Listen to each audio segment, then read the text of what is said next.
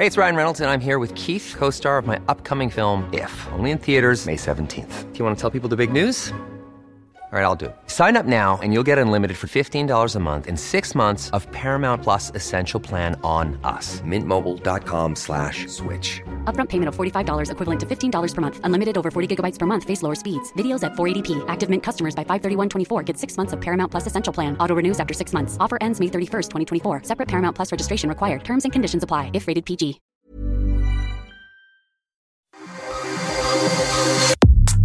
Nada más por convivir. Política, cultura y ocio con Juan Ignacio Zavala y Julio Patán. Iniciamos.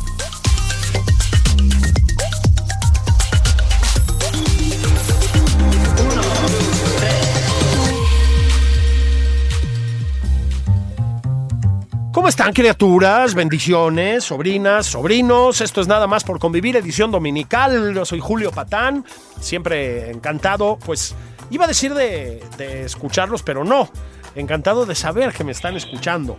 Ya saben que los domingos dedicamos este espacio a platicar con personas talentosas, relevantes, significativas de la vida pública mexicana. Hemos platicado con gente de todos los ámbitos, con, con escritoras y escritores, con chefs, con cineastas, con actores, con gente de ciencia, lo que se les ocurra. Bueno, pues hoy vamos a platicar con un... Voy a tener mucho cuidado con lo que digo, pero lo voy a decir, con un editor y sobre todo con un escritor que trae, el libro nuevo, un libro que se llama El libro de la magia y la aventura de Basim Bazán. Mi querido Martín Solares, ¿cómo estás? Julio, es un gustazo volver a platicar contigo. Muy contento de estar en tu programa. No, hombre, pues un, un, gusto. Martín y yo nos conocemos hace muchos años. Él todavía es joven, yo ya no tanto. Este, hemos trabajado juntos en periódicos, hemos presentado libros, en fin, hemos hecho un poco de todo. Este, pero sobre todo nos gusta hablar de literatura, que es lo que vamos a, que es lo que vamos a hacer hoy. Me gustaría, querido Martín, empezar por este libro. Yo tengo mucho cuidado con usar esta expresión, tengo mis reparos, sí. pero bueno, vamos sí. a decir que es un ejercicio de literatura infantil. Es un, es un sí. libro para lectores jóvenes, digámoslo así. Bueno, fíjate que, que, sí, ¿no? Todo empezó como un intento de contarle algo a mis hijos para que pudieran dormir, pero finalmente creo que escribí una novelita que pretendo que puedan eh, disfrutar cualquiera de mis lectores. Mira, creo que cuando escribes para niños tienes que pensar que en realidad estás escribiendo para el adulto que llevan dentro los niños, sí. porque no puedes permitir que se aburran eh, un instante tienes que ser, eh, el, bueno, son los lectores y los escuchas más quisquillosos que sí, te sí. puedas imaginar y levantan la mano si algo no lo entienden o si ellos lo pueden contar mejor. Entonces, eh, un rato para niños es un enorme desafío, o sea, tienes que ser mejor que el mejor de los eh, lectores infantiles para que no, no se distraigan y no se inquieten. Si tú fallas, yo, yo creo que, mm, el cuento infantil o el relato para niños se parece muchísimo, toda proporción guardada, pues a las novelas policíacas en cuanto a que tienen que cuidar ciertos rasgos, sí. ciertos eh, gestos que tienen que aparecer ahí siempre, con la variación que tú quieras, pero tienen que aparecer y si no, todo el mundo considera que es un eh, intento muy imperfecto el tuyo. Yo aprendí muchísimo, no lo vas a creer Julio, sobre la vida y sobre la muerte y sobre el cuento y la novela al tratar de escribir esta historia. Ajá, a ver, eh, cuéntame, cuéntame. Pues mira, originalmente se llamaba El amigo de la muerte, pero bueno, mi editor me dijo, mira Martín, después de No manden flores y los minutos negros, este, tú quieres ahuyentar a, a, Dios Padre con tus títulos, por favor, ya ten piedad, ¿no? De tu pobre editor. Entonces me convencieron de eh, hacer un título que tuviera, que fuera más suelto, más divertido y que, que atrajera a, a, los lectores infantiles y adultos, porque después de la cuarentena, pues nadie quería ver esa palabra terrible en un título no, pues de un sí. libro que se llevaría a su casa, ¿verdad? Así que, bueno, por una ocasión en la vida tuve que eh, congeniar y aceptar lo que me decía mi sabia editora, Dalila Carreño. Eh, y bueno, pero para mí el título secreto de ese libro sigue siendo El amigo de la muerte. Eh, ¿Te acuerdas tú de eh, aquel cuento famoso de Betraven que se llamaba Macario? Claro. En el cual, este, ya sabes, un, un campesino tiene que lidiar con Dios, el diablo y la muerte en una misma mañana. Bueno, pues eh, yo tomé como punto de partida un cuento muy corto eh, que lo han retomado Borges, Bioy, Cocteau, eh, García Márquez y mm. Bernardo Achaga, entre muchos otros, eh, que se, eh, se, ha llamado de varias maneras. Eh, García Márquez le puso La muerte en Zamarra, Eh, Jean Cocteau le puso el, Hmm. el último gesto. Qué padre. Eh, sí, sí, sí. Y, y es que es una, una historia de 10 líneas, de 10 pasos chiquitos, y si me apura 5, eh, en el cual eh, todo lo que queremos saber sobre el destino se pone a prueba. La historia es muy breve. Es eh, un criado, el, el criado principal de un enorme empresario eh, en Arabia llega a tocar la puerta en la madrugada al, al, al, este, al, al empresario. Le dice, por favor, mi señor, préstame rápidamente el caballo más rápido que tengas. Me tengo que ir de aquí huyendo lo más lejos que yo pueda. Pongamos al pueblo de las montañas, Ajá. porque me acabo de encontrar a la muerte en el mercado y me hizo un gesto horrible. Estoy seguro que ya viene contra mí. El empresario le dice, sí, cómo no, aquí está mi, mi caballo, vete al pueblo de las montañas, escóndete. Yo mientras voy a ver qué puedo arreglar. El empresario baja al mercado, el, mientras el criado huye, va a buscar a la muerte, que es, por lo visto es un cliente habitual del mercado, y le preguntan, oye, ¿por qué le hiciste ese gesto de eh, para asustar a mi, a mi pobre empleado? Lo está aterrorizado. Y la muerte le dice, no, ¿cuál gesto para asustar? Era un gesto de sorpresa. Me, me estoy muy sorprendido porque no sé qué está haciendo aquí. Si en un par de horas tengo que ir por él al pueblo de las montañas. Está lejísimo. Es un, Entonces, sí, es un cuento Eh, extraordinario. Borges lo cuenta también con mucha gracia. A ver si estás de Sí. acuerdo. Es un cuento además sobre el destino, ¿no? Plenamente, absolutamente. Bueno, pues mira, trata tú de contarle ese cuento a un grupo de niños en la noche, cuando están a punto de dormir, durante la cuarentena, mientras están escuchando ambulancias pasar cada cinco minutos, y ¿sabes qué va a pasar? Esos niños te van a decir, ah, no, señor, esto no, no lo podemos Claro. aceptar, este, cancelado. Eh, queremos una historia que termine distinto. O sea, el punto de partida nos gusta mucho, pero el remate no lo podemos tolerar. Queremos otra cosa. ¿no? Eso me pasó a mí con mis hijos, ¿no? Mi hija casi lloró, eh, mi hijo mayor me dijo que le parecía muy injusto, que, que Sí, no, que eso no se podía sí. aceptar. Y mi hija me reclamaba, me pedía que por favor buscara si no se me había olvidado contar algo más.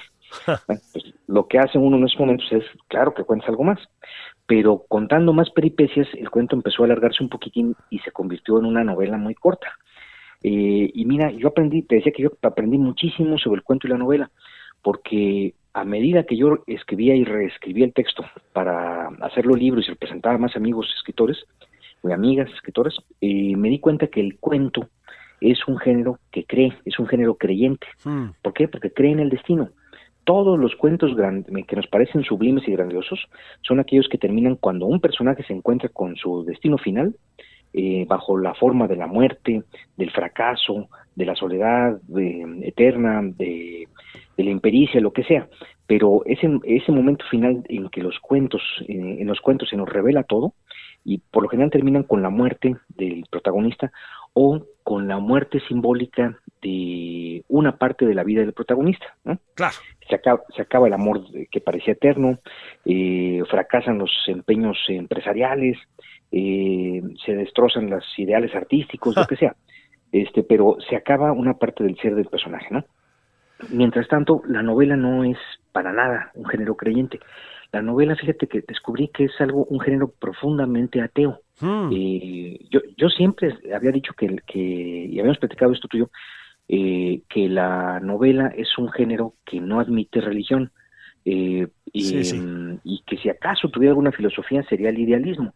Bueno, pues ahora yo descubrí que, que efectivamente la novela es un género que no puede creer en el destino, que al contrario, es un género que está hecho para tratar de refutar al destino final.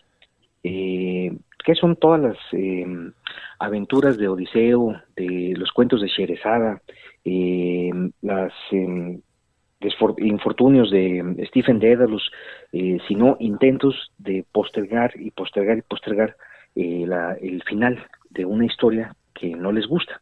La verdad es que creo que la novela demuestra que a lo largo de muchos siglos el ser humano siempre ha tenido la voluntad de postergar la muerte y postergar ese destino que eh, otros habrían escrito para nosotros y que a nosotros nos disgusta profundamente.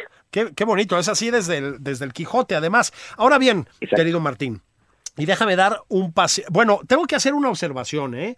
Este libro, el libro de la magia y la aventura de Basim Bazán, Sí, tiene además la gran calidad de ese ilustrador que es Manuel Monroy. ah, sí, genio total, un genio absoluto. Es muy bueno, Manuel. Que es bárbaro, sí. Mira, Manuel, eh, he tenido el honor de que Manuel ha hecho las portadas de mis últimas novelas en Random House y desde que yo lo conozco, pues ha soñado con que él siempre se encargue de esas imágenes para mí, porque admiro mucho su trabajo como, como artista plástico y como ilustrador. Y por amistad él ha aceptado hacerse cargo de esos, eh, esas portadas. Y pues le propuse que él pues, co-dibujara eh, o co-imaginara conmigo esta, esta novelita. Y bueno, se rifó eh, a dos tintas, consiguió maravillas a dos tintas, Manuel, con ver una especie de verde muy, muy tirando a esmeralda y un rojo entre ladrillo y fuego, hmm. eh, consiguió dos cosas maravillosas así a lo largo de todo el, de todo el libro. Eh, le dio vida a personajes que no distraen, que nos permiten meternos en el universo del cual estamos hablando, y también acompañó todo esto de unas ilustraciones pues de una perfección casi arábiga, ¿no? Sí. Este, unos mosaicos, eh, unos fondos que pone ahí de repente y pequeños detallitos que son muy del humor de Manuel, como que para acentuar la mm, eh, carrera contra el destino que emprende el protagonista de esta novela, no si te fijas que al principio de cada capítulo pone un reloj de arena que cada vez tiene menos material, ¿no? Sí. Sí, no, no, no, esos, grandes detalles hicieron crecer mucho el libro.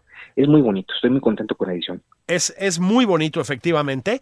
Y esto me lleva a decir lo siguiente, y vamos a empezar a hacer eh, un viaje al pasado. A ver, eh, dijiste, aprendí muchísimo escribiendo esta novelita, pero algo sabías ya. Voy a empezar ah. con otro de tus libros que también me gustó mucho lo que dijiste. Es que lo que se llama la literatura infantil, en realidad son libros que podemos leer todos incluidos los niños, ¿no? Creo que, creo que es la manera más correcta de decirlo. Pues sí, a ver, los libros del pequeño Nicolás, Roald Dahl, etcétera, son cosas que nos gusta leer, por favor, por ¿no? supuesto que sí. Sí, sí, sí, que uno busca con voracidad, que te aficionas a eso y dices, quiero más, este personaje me está retando a ser más inteligente no es un papanatas que se pone de rodillas con una nariz de payaso a contar babosadas, ¿no? Exacto. Este, no, es alguien que elabora una historia muy redonda, que sabe dónde va a caer la flecha y que poco a poco va eh, jugando con nuestro suspenso y multiplica y acrecenta nuestro interés. Eh, cada vez que tienen el don de hacer que nos preguntamos, ¿y ahora qué va a pasar? Eh, cada cinco minutos, cada dos párrafos, ¿no? Este, y saben hacer ese giro de tuerca, como se dice ahora, de un modo fascinante en tal que nos aficionamos a su manera de, provocar el y ahora qué va a pasar. ¿no? Por eso seguimos leyendo a Roald Bueno, y, y, tú también sabes de esto, querido Martín, porque mira, antes publicaste ya Los monstruos y tú, que también es un libro que pueden y deben leer los niños y que digo no no tengo así números a mano ni nada pero fue un exitazo hasta donde yo recuerdo no ah le fue muy bien fíjate que gracias a que lo arropado el programa de bibliotecas escolares y además eh, eh, eh, Trino es el dibujante. Que Exacto, un abrazo para el gran Trino. Sí, sí, sí, no, es súper amigo, cómplice de muchísimas travesuras. Carnalazo. ese libro. Sí, sí, sí, no, bueno, eh, en la calle, en su momento de salida vendió eh, mil ejemplares, pero otros 75 con las bibliotecas, no solamente nacionales, sino de varios estados de la República, que lo alojaron como libro predilecto. Y mira, de repente alguien me mandó un email desde Grecia, que lo querían montar en Grecia. Ah, qué bonito. Eh, o, sí, otro email de Oaxaca, que ya lo habían montado en Oaxaca. Con lo cual se demuestra que los oaxaqueños son más veloces que los griegos. sí, sí, es un poco lo que dice Adán Augusto, es que allá en el sur son más inteligentes que en el norte, Martín. ¿eh? Exactamente, allá este, están pidiendo el permiso y la, la, este, eh, la autorización para hacer todo eso. En Oaxaca te dicen, mira, aquí están las fotos de la obra de teatro que hicieron con tu obra, con, tu, con tu cuento, ¿no? Sí. bueno, muchas gracias, ¿no? es increíble. Pero bueno, creo que ese sí fue tu primer, por lo menos publicado, tu primer ejercicio de literatura para niños, ¿no? Así es, sí, sí, y salió de un sueño. Eh, yo estaba soñando cuando iban a ser mi hijo Mateo, que estaba escuchando yo una conferencia sobre los monstruos y poco a poco me daba cuenta que esa, yo entonces todavía estaba estudiando en la Sorbona y ese, esa voz con un tono así muy doctoral y académico que estaba diciendo cosas tan concretas hmm. sobre las pezuñas de los monstruos y sobre los tipos de colas que tienen y sobre eh, por qué asustan unos y otros no tanto, eh, y por qué algunas se enamoran de los hombres, como las ondinas, este, y otros eh, no soportan la visión de los humanos, como los hombres lobo, eh, me daba cuenta que ese conferencista tenía que ser también un monstruo, porque sabía tanto de ellos y, y hablaba en primera persona del plural, ¿no? Entonces eh, fue cuando me desperté, dije, Dios mío, ¿quién es ese conferencista? Y tratando de resolver eso, pues hice ese pequeño cuentito, eh, ah, que ganó un premio de literatura infantil, Juan de la Cabada, pero sobre todo me ha dado muchísimos lectores, estoy bien contento porque voy a ciudades muy remotas del país y gente lleva el libro de la biblioteca escolar o el libro que compró por ahí y sí, no, este, les vale un gorro, este, no manden flores y los minutos negros, que en las que yo invertí siete años de vida, pero prefieren un cuento que salió de una pesadilla eh, y eso me hace muy feliz a mí. Bueno, y, y, es, yo no sé cómo te lo explicas tú, porque, y aquí hablo con Martín Solares en su doble faceta, o en sus dos facetas, de editor y de escritor. ¿Hay, ¿Hay algo que pasa en este país, Martín? Este, desde luego no con tus novelas, que incluso ya le han llegado al cine y demás, pero sí pasa algo que tenemos una muy respetable cantidad de lectores jóvenes, o sea, niños o, eso que también se llama ambiguamente el público juvenil, ¿verdad? Y este, y luego, ¿qué, ¿quién sabe qué pasa? Que no llegan a convertirse muchos de ellos en lectores adultos, Martín. ¿Por qué? ¿Qué, qué estamos matando ahí? Mira, yo, he llegado a pensar que en México la lectura e, es una situación hormonal, ¿no? Este, que, cuando tú superas una primera adolescencia, eh, dejas de leer porque eh, decrecen radicalmente el número de lectores después de la carrera. Sí. Eh, incluso de críticos literarios. Si tú te fijas bien, todos los que empezamos a hacer crítica literaria en nuestra generación, eh, teníamos 15 años cuando empezamos a escribir y a decir, no, no estoy de acuerdo con la tradición según José Agustín, o no estoy de acuerdo con la imagen de continuidad que era Carlos Fuentes, ¿no? Y este, no teníamos ni siquiera bigote, ¿no? Y este, en, cuanto empezó a crecernos a todos el bigote, dejamos de ser crítica literaria, ¿no? Este, eh, hay, hay alguna excepción, ¿no? En gente que nos lleva unos cuantos años, pero la verdad es que yo creo que sí hacen falta muchos más esfuerzos, bueno, no esfuerzos, logros, o sea, programas para fomentar la lectura. Eh, mira, no quiero hablar de política, pero sí siento que en los últimos años se ha desamparado eh, cosas que funcionaban muy bien. Muchas ferias, como la FILIG, eh, ¿Cómo no? Que me parece una tragedia que haya desaparecido, eh, como se tenía antes, con todos esos programas, etcétera. Tremenda feria la FILIG, tremenda. Sí, sí, sí, no, yo cada vez que fui ahí descubrí un universo enorme de lectores ávidos de hablar de literatura. Niños de, de 6, 7 años que querían que les contaras un cuento. Sí. Papás que iban ahí a tratar de en, topar a sus hijos con los mejores libros que se podían llevar a casa para seguir contando historias. Eh, y bueno, yo, yo extraño mucho ese, ese esfuerzo, ¿no? A mí me, me, me parece que las ferias de libros son un gran momento, son la gran fiesta, una, una ceremonia de iniciación a la lectura que tendría que multiplicarse por todo el país, pero también el resto del año tendríamos que hacer otro tipo de cosas. Mira, ahorita estoy coordinando un programa que se llama Guadalajara Capital Mundial del Libro, que es un programa auspiciado por la UNESCO, eh, este año nombraron a Guadalajara eh, la capital mundial del libro. Eh, es la ciudad número 22 en obtener este galardón.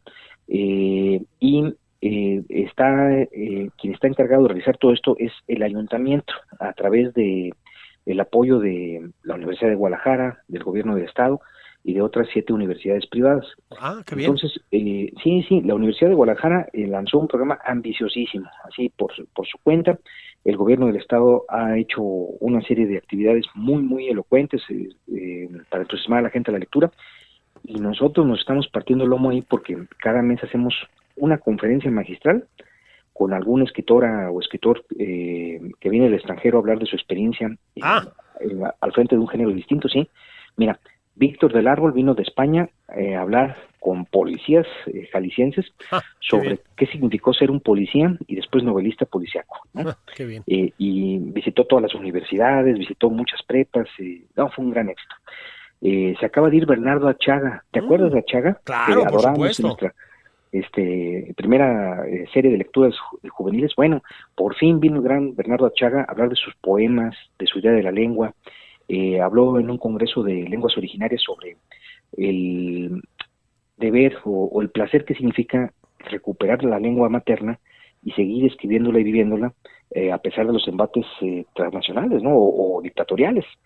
Eh, ¿Quién más estuvo antes? Estuvo Fernanda Trías, estuvo Leila Guerriero, Ah. fabulosa, como siempre. Sí, eh, y va Alessandro Barico en dos meses. No me digas, ¿va a estar en Guadalajara? Alessandro Barico va a estar una semana en Guadalajara Oye, qué platicando de Juan Rulfo. Sí. Luego Te- Sofía Oxanen, eh, ahora mismo van en camino Marcel Aquino y Alberto Manguel. Ah, no, bueno. Sí, sí, sí. Grandes no, es- ligas. Sí, es fabuloso. Y mira, eh, van a dar una conferencia para un público, eh, pues, lector, entusiasta, profesores, maestros, todo, pero además van a escuelas públicas, a centros culturales o eh, de los barrios marginales, eh, o mira, hemos ido, con Guillermo Arriaga fuimos a la tutelar de menores. El gran Memo Arriaga. grandiosa, sí, generosísimo, eh, en buena medida. Y bueno, fue una experiencia increíble, hablar de libros y de lo que significan la vida y la escritura para chavos que, que están encerrados ahí y por alguna eh, en su vida y que no vas a creer, pero su escape ahorita es escribir raps, ¿no? Fíjate. letras para rap, sí, sobre lo que vivieron. Entonces, eh, Arriaga estuvo hablando con ellos de eso y como él, el resto de los visitantes están eh, pues compartiendo sus ideas sobre de qué ha servido la literatura para sobrevivir, ¿no? Eh, yo me he dado cuenta que me- en los últimos años, sobre todo después de la cuarentena, eh, me di cuenta que la literatura tiene que ver profundamente con la vida. O sea, uno pensaría que es la obligación de los novelistas es hablar del compromiso político, criticar a- al estado del país en el que vive, eh, y sumergirse en las corrientes estéticas eh, contemporáneas. Pero sí, claro que sí, si te gusta eso, por supuesto. Pero en el fondo, lo que, que tenemos que hacer es contar una historia de vida, contar la vida de un personaje imaginario o, o real eh, y volverlo novelesco. Es decir, fascinante, atractivo, eh, que su historia parezca irresistible y acompañarlo en las buenas, en las malas, en las muy buenas y en las malísimas. ¿no? este, exactamente durante un lapso inteligente de tiempo hasta que su historia se cierre de algún modo como un relato perfecto y entendamos que ti- bueno sin poder ser, sin ser capaces de ponerlo por escrito qué tipo de conclusión de metáfora nos puede eliminar sobre nuestras propias vidas a partir de esa vida imaginaria por ahí va un poco lo que yo creo de la novela eh, y bueno pues eh, es lo que en el fondo creo que aspiramos a hacer muchos de nuestra generación ¿o no Julio? Absolutamente. pensando, déjame, perdón, decirte Sí, una sí. cosa. Sigo pensando en tu novela que parodiaba las atrocidades de Atenco. La verdad es que creo que ese tono de voz súper amargo que tú logras ahí siempre me ha hecho pensar en lo mejor de Martin Amis. Oye, es no, que bueno. Es una maravilla novela. Sí, Oye, tú pues, sabes. Ya ven para qué invité a Martín, hombre. Muchísimas No, gracias, bueno. querido. Bueno, es que aquí tenemos la fortuna de estar, de ser lectores mutuos. Yo no me pierdo lo que tú escribes. muchísimas Eh, gracias. Me en los periódicos y, y cuando si veo un libro tuyo, inmediatamente aquí en esta casa saltamos sobre él. ¿no? es mi amigo Martín Solares. Querido Martín, déjame hacer entonces una pausa. Y ya que estabas hablando de novelas, vamos a hablar de novelas, de novelas tuyas al regreso. ¿Te parece bien? ¿Cómo no? Con muchísimo gusto. Eso. Ahí volvemos, familia. Bendiciones. Estoy platicando con Martín Solares de literatura o como decía un maestro mío, sobre el mundo y otros temas. Esto es nada más por convivir. Esto es Nada más por convivir, una plática fuera de estereotipos con Juan Ignacio Zavala y Julio Patán. Regresamos.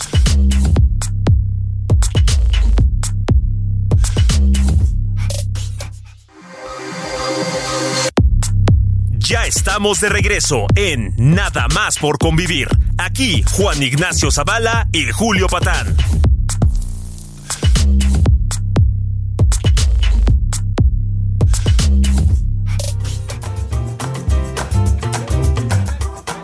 Bueno, estamos de regreso en nada más por convivir, babies. Fíjense que estoy platicando con mi muy querido Martín Solares, colega de varias andanzas, autor al que he leído, quiero pensar que bien, eh, pero sobre todo al que he disfrutado leer, editor, promotor de la lectura. Estábamos este, platicando del programa que trae ahorita allá en el eh, glorioso estado de Jalisco, pero primero que nada, escritor, yo les diría. Escritor, Martín Solares. Muchas gracias.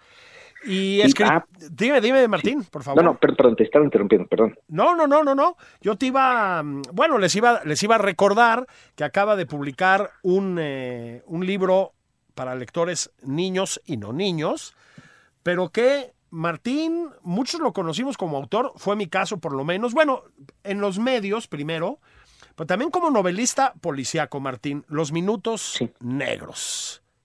Sí, ah, gracias. No, bueno, fue, fue, es otro libro mío que empezó por una pesadilla. A mí, este, los insomnios me han salido muy satisfactorios, ¿eh?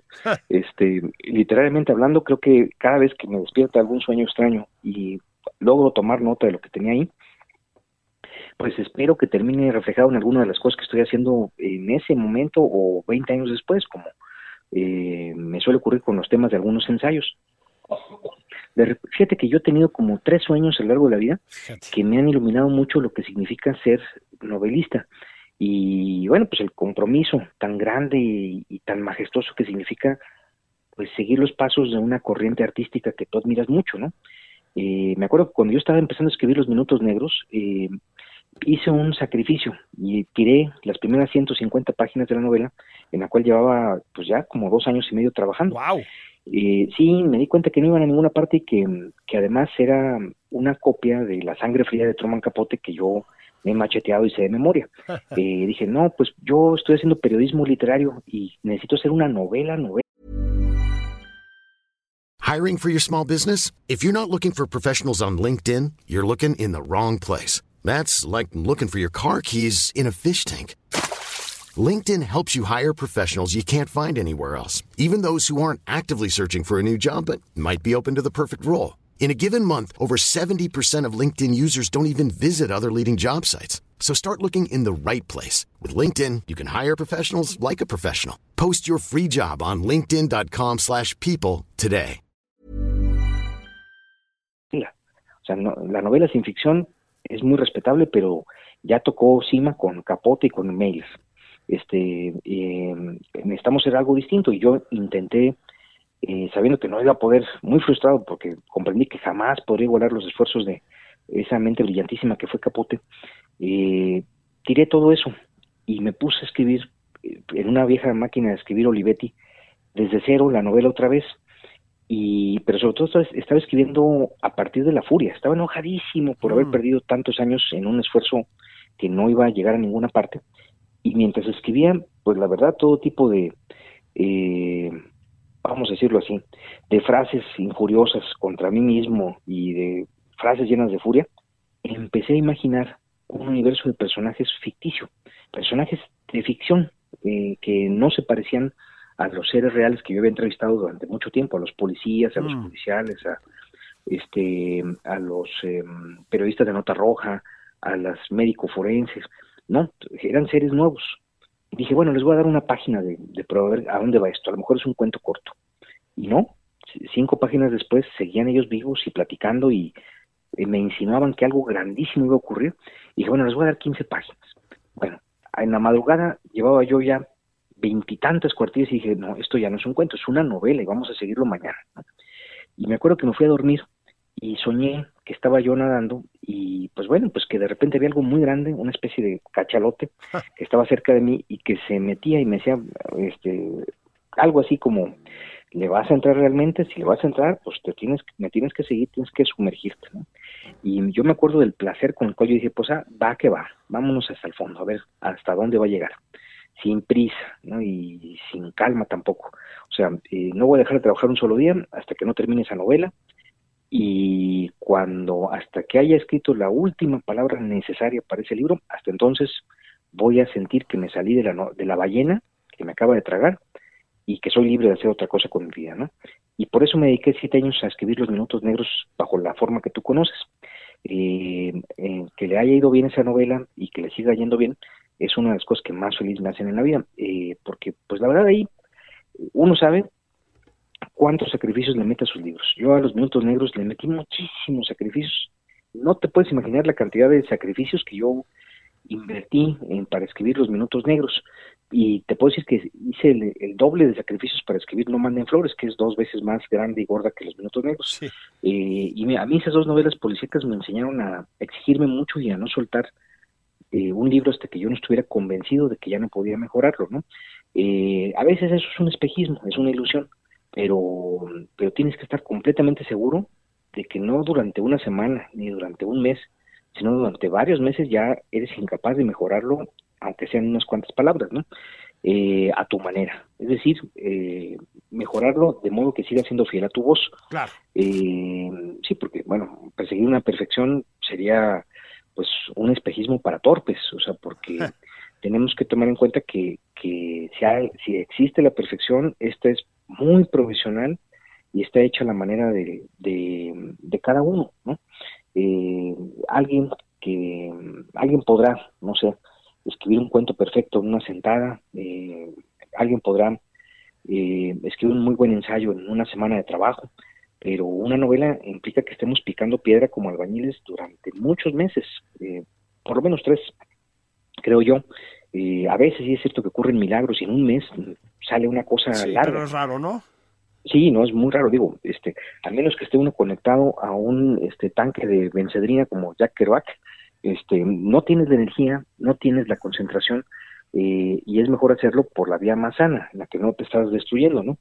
Eh, yo soy de los que se levantan en la madrugada, trabajan todavía una o dos horas, eh, llevan niños a la escuela cuando están ellos en la casa y después trato de dedicar toda la mañana a la novela eh, cierto, hay días en que es imposible, por ejemplo, cuando estoy en Guadalajara. Claro. Eh, pero mm, si no es ahí, pues en la noche o en la madrugada del día siguiente, trato de levantarme una hora más. Y, bueno, y sobre todo trato, ¿sabes qué?, de vivir concentrado en la novela o en el libro de ensayos que estoy terminando. O sea, trato de que todo el universo me esté dando pistas para mejorar esa novela. Claro. Hay gente que pues, escribe varios libros en simultáneo, pero no es tu caso. Sí, pues eh, cuando ya estoy cerrando una novela, es, eh, eso de manera natural excluye todo lo demás, ¿no? Si estás escribiendo un guion, ya te saliste, si estás escribiendo unos ensayos, ahorita no te concentras, y lo que quieres es ver el final de esa carretera tan atractiva que es el final de una novela. Eh, es una de las, tú lo sabes porque eres novelista también y muy bueno, es uno de los grandes placeres en la vida, cuando lo que parecía un territorio nebuloso, fantasmático, eh, grisáceo zigzagueante, de repente se revela como una carretera de cuatro carriles en las cuales lo único que tenemos que hacer es perseguir a los personajes y escuchar de cerca qué están discutiendo, ¿no? Eh, y ellos nos van a dar la pista para solucionar eso. Eh, yo sí he sentido ese jalón de los personajes como, como peces en alta mar. ¿no? Eh, a mí me, pasó en los minutos negros, en Oman de Flores, aquí con Basim Basam, mm, lo tenía que detener cada cinco páginas para que no se me fueran por delante eh, y seguirlo yo de cerca. ¿no? Eh, y mientras yo perseguía a Basim Bazán, escuché las voces de muchos de esos personajes que me decían, yo también quiero un, un, un capítulo, yo también quiero aparecer, ¿no? Y pues esa novelita se fue poblando de bandidos, de montañas, de desfiladeros hmm.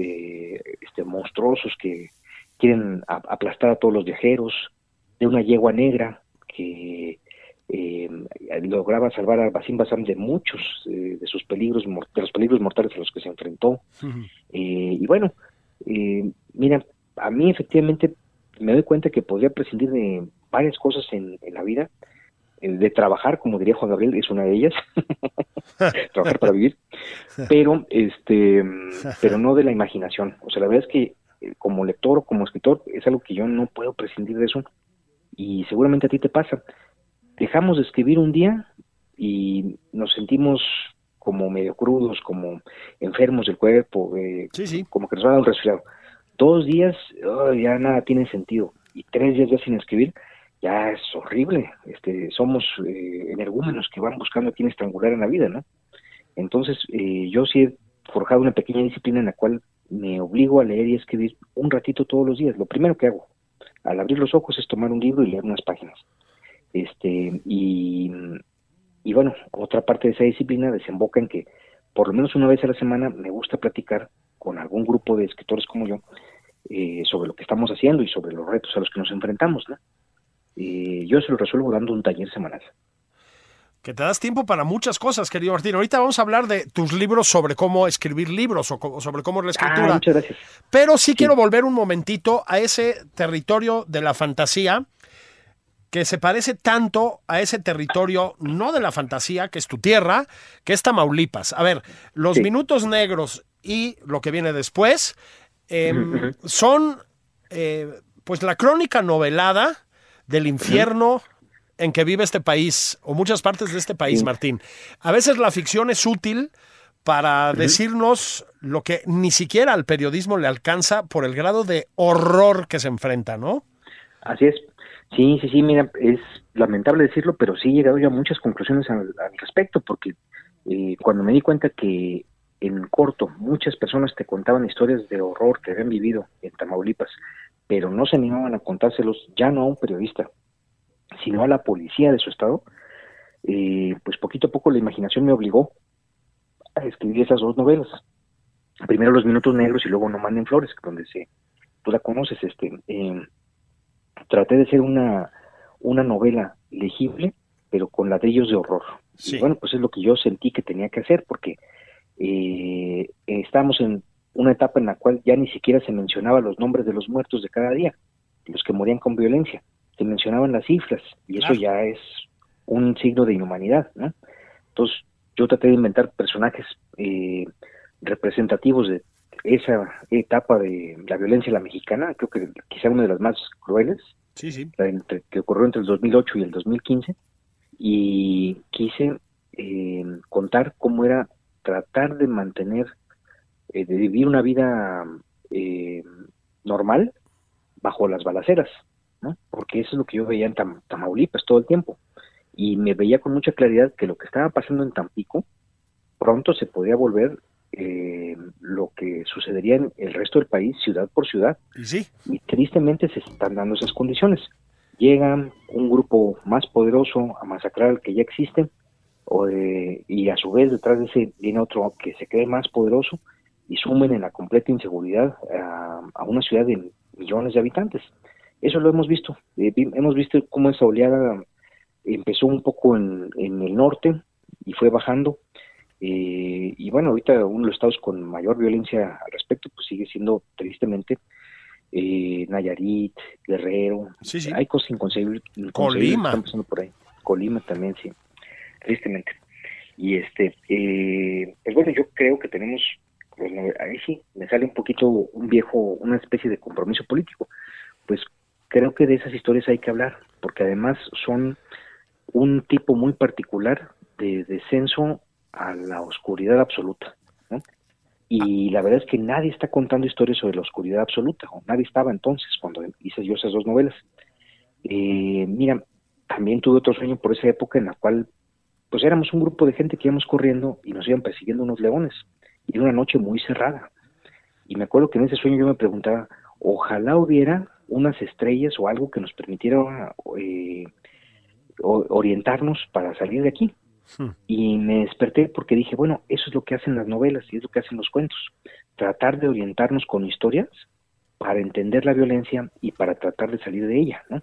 No nos van a decir pistas muy claras, pero de alguna manera nos van a orientar por su simple existencia eh, hasta dónde pueden llegar a, eh, en la confrontación con un ser violento y a no olvidar que ese ser violento también tiene su humanidad y está actuando así por algún motivo que hay que eh, descifrar, ¿no?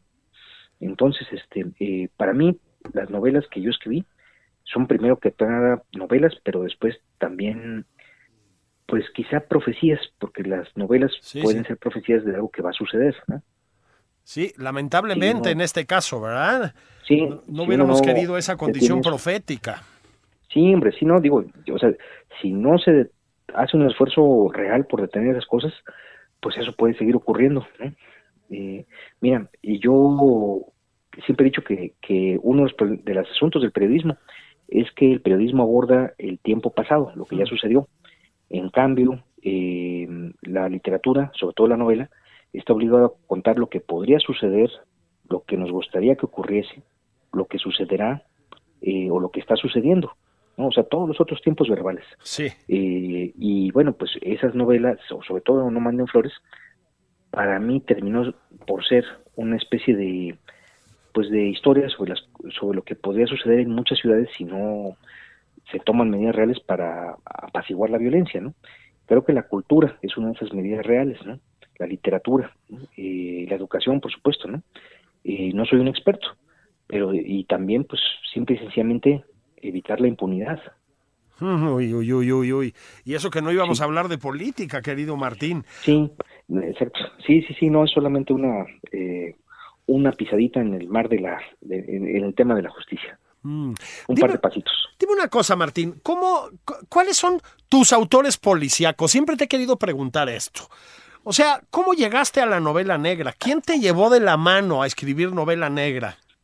Sí, pues mira, la verdad es muy buena pregunta. Yo tendría que estar escribiendo ciencia ficción porque el primer autor que yo leí fue Julio Verne hmm. y este todos esos eh, inventores demenciales como Robur el Conquistador, o el Capitán Nemo, o, eh, o el Phineas Fogg capaz de apostar toda su fortuna eh, con tal de, demostrar en, qué dirección gira la Tierra.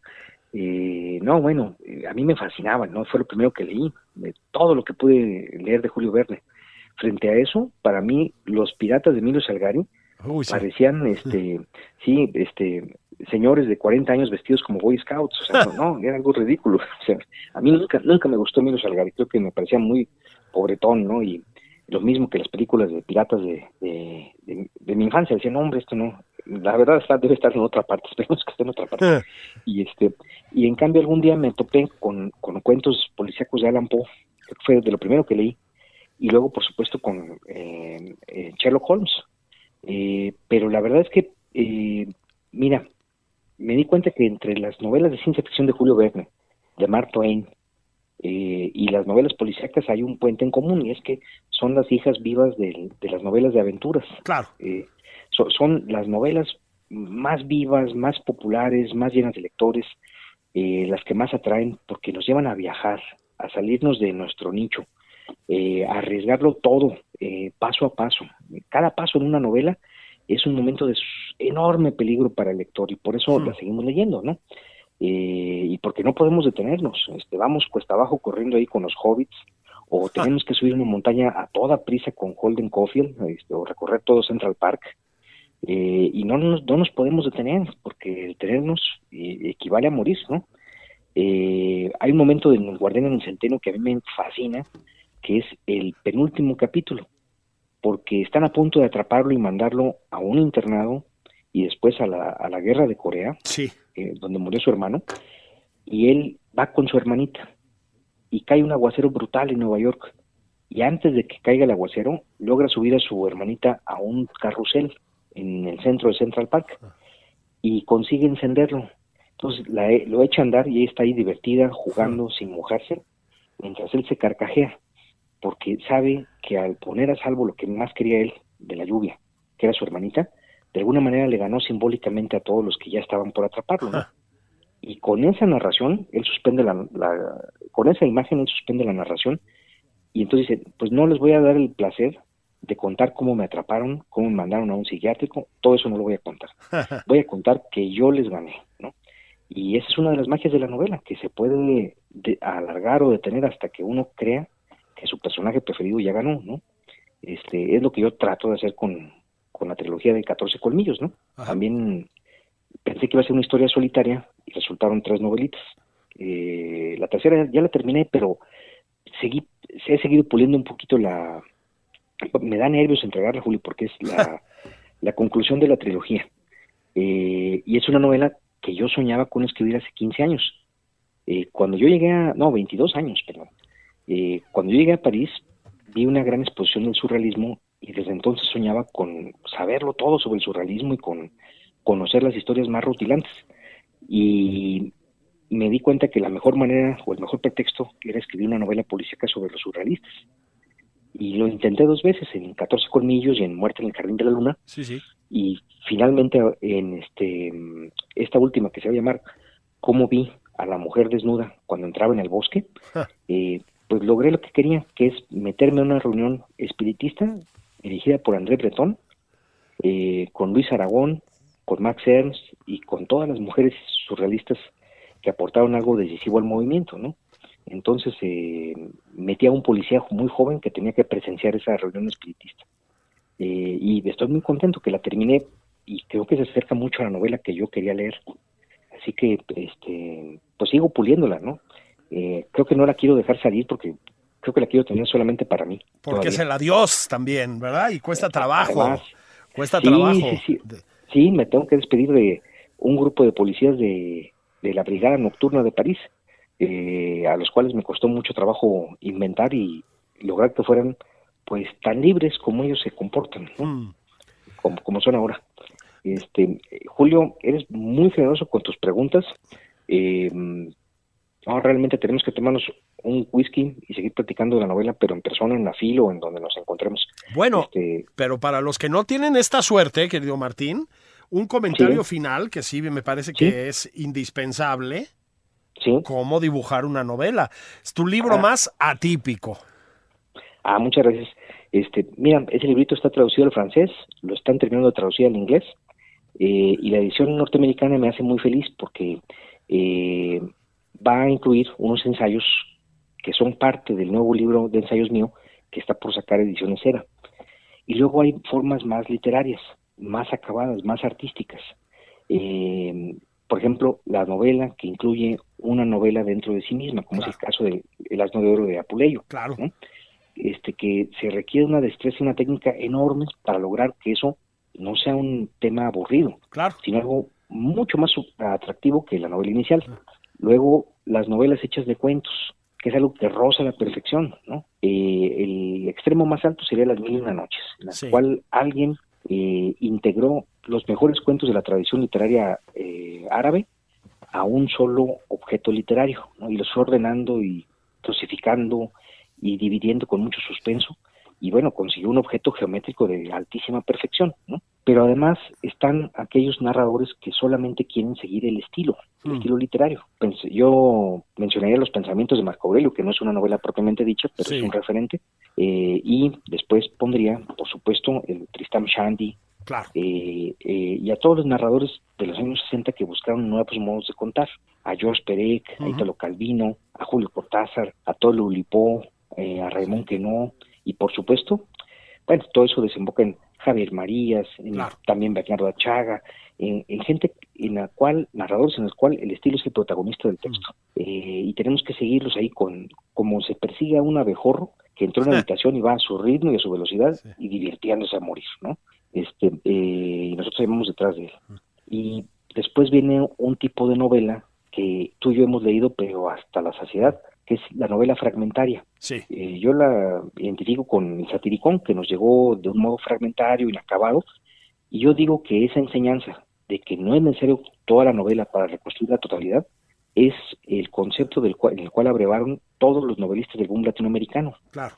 O sea, todas esas novelas fragmentarias que iban saltando de un punto de vista a otro, de alguna manera son una herencia o vienen en esa misma línea. Son la famosa novela Rompecabezas de George Perec también, Sí, sí. que, que uno tiene que reconstruir.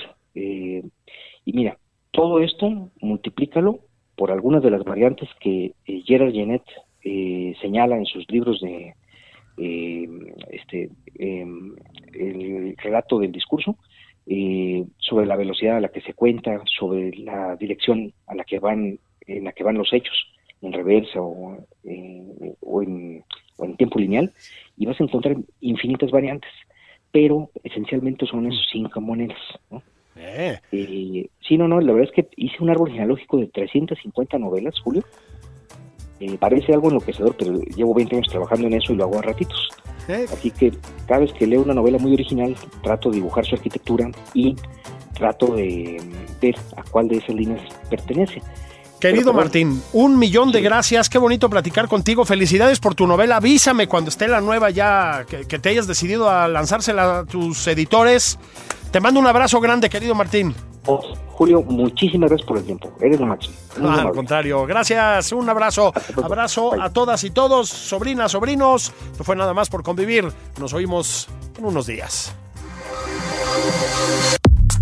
Esto fue Nada más por convivir, el espacio con política, cultura y ocio, con Juan Ignacio Zavala y Julio Patán.